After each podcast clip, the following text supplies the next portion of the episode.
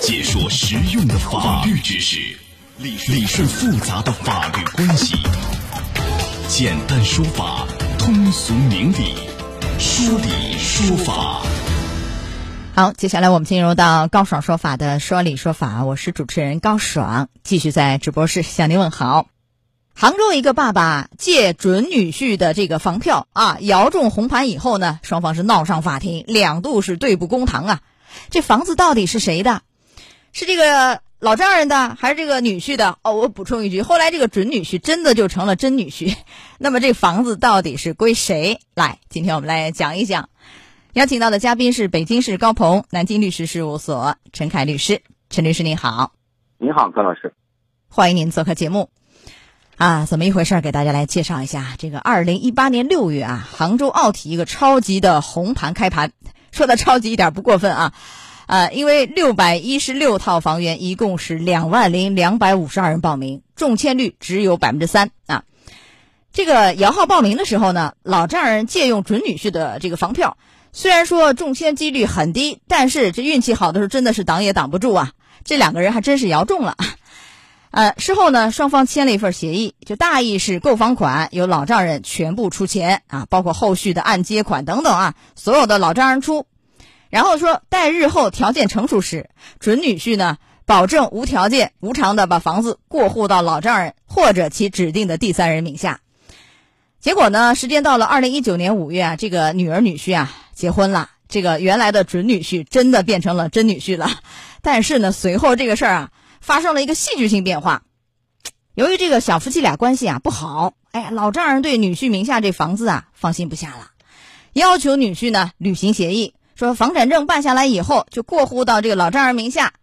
但是女婿也是据理力争啊，说协议约定这个购房款全部由老丈人承担，但事实上呢，部分的购房款以及按揭款却是女婿在付，要无偿的无条件把房子过户到老丈人名下，说没门儿啊！女婿说没门儿。好，去年下半年，这老丈人一纸诉状把这女婿告到了杭州市萧山区法院，要求女婿履行协议啊。一审判决呢，双方的协议合法有效，女婿必须把房子过户给老丈人。女婿于是不服啊，于是向这个杭州中院提起上诉。哎，那最近这样一个案件也是二审宣判了。我先插一句啊，我不知道收音机前各位，您对这个房子怎么看？这房子您认为是老丈人的还是？是女婿的，那您都可以把您的观点告诉我们啊，参与我们的这个互动啊，可以登录到大蓝鲸客户端，找到 Live 互动专区，也可以在首页的主播号专区找到我，点开以后能看见高爽，点关注就可以发帖留言，非常方便了。好，问完了听众，我们来问问陈律师，呃，现在二审也是有了一个结果，您先给讲一讲这个二审会怎么判呢？像这样的案件。嗯，我个人觉得这个二审可能会支持一审的观点，会维持一审的判决。那为什么呢？呃，是这样，一个呢，现在目前就材料上面看呢，这个借名买房啊，呃，要看以什么理由或者他们借名买房的真实原因是什么，这是一。第二个来讲呢，就是他们之间就是女婿和这个老丈人之间这个约定啊，应当来说的话，并没有违反什么强制性规定啊，或者法律的严格规定。还是应当认定为这个合法有效的，所以说可能会维持判决。你看啊，我们看一下，无论是一审还是二审，这法院都认定这个老丈人和女婿双方签的这样一份借名买房的协议是认可的，对不对？哎，但是我就想问了，说当时这个摇号报名的时候，老丈人是不符合购房条件的吧？好像是这样，不符合购房资格，所以才找这个准女婿帮忙嘛，借用这个准女婿的这个房票嘛。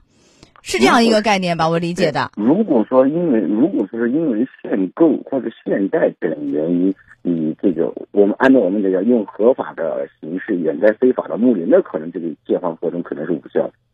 啊，对呀，这就是我们理解的。你看，如果说你这个规避购房的政策、限购政策，是不是？那你这个应该协议无效。为什么在这个案件里？来，这个老丈人借用准女婿的这个名字，你看，嗯，呃，买房，然后这个协议一二审会认为是有效，怎么一回事儿？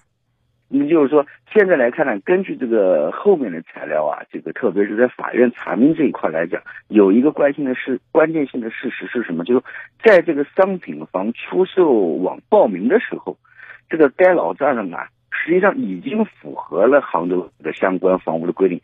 也就是说，他那个时候就虽然这个这个，嗯，他可能是他可能是身上有两套房，但是可能在此在此之前他卖掉了一套房，他这个时候已经符合规定了，所以说他这个 借名买房的合同还是被认定为有效的。什么意思？这老丈人原来有两套房，然后呢，就是在那个楼盘，比如报名摇号嘛，截止的时候，他等于是卖掉一套，就符合了购房政策，就刚好卡在那个点上，是这个意思。对对对，卡的这么好啊！哎，那这时候他就符合了我们讲的购房人资格了。那如果说这老丈人晚一天，晚一天卖房。是不是？嗯，因为他两套嘛，卖掉一套符合了，晚一点卖房，晚一对，好像就晚一天，似乎这个结局就完全是惊天大逆转，是这样吗？是的，是的，那就不符合你购房资格了，那就有可能这个借名买房的合同被认定为无效合同了。我们讲的逃避这个法律的强制性规定。哎呀，就差这么一天是吧？对，前后差一天，你看前后脚的事儿，要不然就是房子就归女婿，现在呢认为这个借名买房协议有效，归老丈人。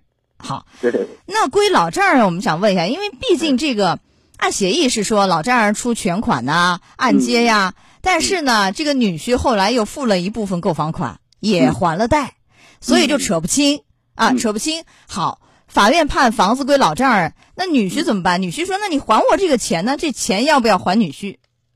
呃，如果说房屋判给老丈人情况下，那么女婿如果说在对于该房屋的投入，应当是构成一个债权债务关系的，这个老丈人也应当还给女婿的。那么女婿可以就这个问题另案再向人民法院提起诉讼。啊，另案起诉来主张让老丈人还钱，哎，就是购房资金纠纷的啊，购房资金的纠纷。还有，如果说老丈人这房子晚一天卖。来晚一天卖，有可能被判借名买房协议无效，因为他手上两套嘛，不符合购房资格，借用的是女婿的名字去买的，对，所以这个无效。那如果这样子的话，我们再问一下，那房子就归女婿，老丈人能不能讨回他之前付的什么这个房款呢？行不行？那这也就也就构成一个，如果他不是赠与的话，哦，如果他不是赠与，那就构成一个这个这个借借贷关系，你要证明这个借贷关系成立，那女婿应当把钱还给老丈人。啊，如果这样的话，那女婿就应该还钱给老丈人。对，所以你看，房屋实行登记制，登记在谁的名下的就是谁的房产。啊，然后剩下的就是一个债权债务关系了，要还的。对，好，这里面还有让人意想不到的是什么啊？老丈人就是赶在那个就是报名截止以前卖掉那套房子啊，这个其实是就是老丈人和女婿这两个人第一次合作的产物。在二零一七年下半年呢，这翁婿两个人凑了一百万的首付款，以老丈人名义买下了一套总价是三百二十一万的房子。双方呢口头约定，按照各自出资比例啊分配收益。二零一八年六月，就是他要买这房子这红盘这时候啊，然后这房子呢以四百八十万的总价就顺利出手，即便是扣掉了资金啊、税费等等成本，大半年时间就获利一百五十万左右。好，但是这个双方的共同利益没有划分呐，所以女婿也不干了。女婿就提出来，虽然协议约定购房款由老丈人全部出，但事实上女婿也出了嘛，对不对？而且之前这个房子也没有分割呀，你获益按理说要分的，那这部分的收益又怎么办呢？怎么来女婿把这个钱给分到呢？那按照谁主张谁举证的原则，如果说女婿能够主张。能够拿出证据出来证明当时是如何约定的，对于这个获利是如何约定的，那可以向老丈人再主张要回来。那像您说的这个都要另案起诉来要求老丈人还钱。你前面那个可以在前面那个可能在可以在一个案件当中可以把它解决掉，但后面这个问题是应当说是另外一个案件了，因为卖第一套房子而产生的收益啊。哦，那这个就是另案处理了。这个是肯定是另案处理。打两场官司啊，是吧？要要老丈人管老丈人要钱，好。来，我们讲这个借名买房的风险是很大的。之前做了好多档节目讲啊，因为如果你不符合这个限购的一些政策条件，显然无效。您最后提示一下。因为现在来说，这个借名买房可以说是在各个地方的这个观点啊或者分歧也比较大，但主流上面来讲的话，还是这个以这个违反国家法律或者是政策性的强制性规定，还是判不效的多数。所以说，一定要慎重谨慎。嗯。就千万不要钻这个政策法律空子，而且即便你这样，你看老丈人和女婿这闹得天翻地覆的，你就是不和女婿和别人，就这个案件如果没有成为真正女婿，可能也是这样的结果，也会有一大堆矛盾纠纷，对吧？是的，是的。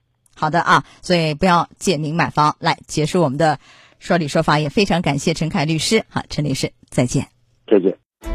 高爽说法节目收听时间：首播 FM 九十三点七，江苏新闻广播，十五点十分到十六点；复播 AM 七零二，江苏新闻综合广播，二十二点三十到二十三点。想咨询法律问题和主持人高爽互动，请下载大蓝鲸 APP 到高爽的朋友圈。节目微信公众号“高爽说法”，网络收听方式：江苏广播网三 w 点 vojs 点 cn。智能手机下载大蓝鲸 APP 或蜻蜓、喜马拉雅等，搜索“高爽说法”，可随时收听。